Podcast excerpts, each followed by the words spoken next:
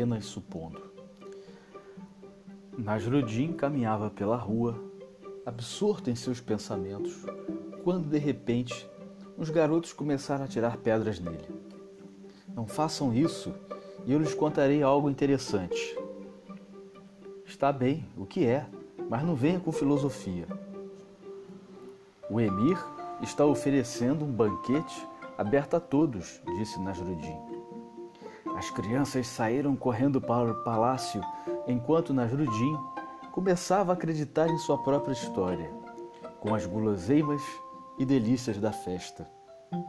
Levantou os olhos e viu-os desaparecendo ao longe. De repente, pegou sua túnica, levantou e saiu correndo atrás deles. É melhor que eu vá e veja, disse Nasrudin ofegante, pois afinal de contas, bem que poderia ser verdade.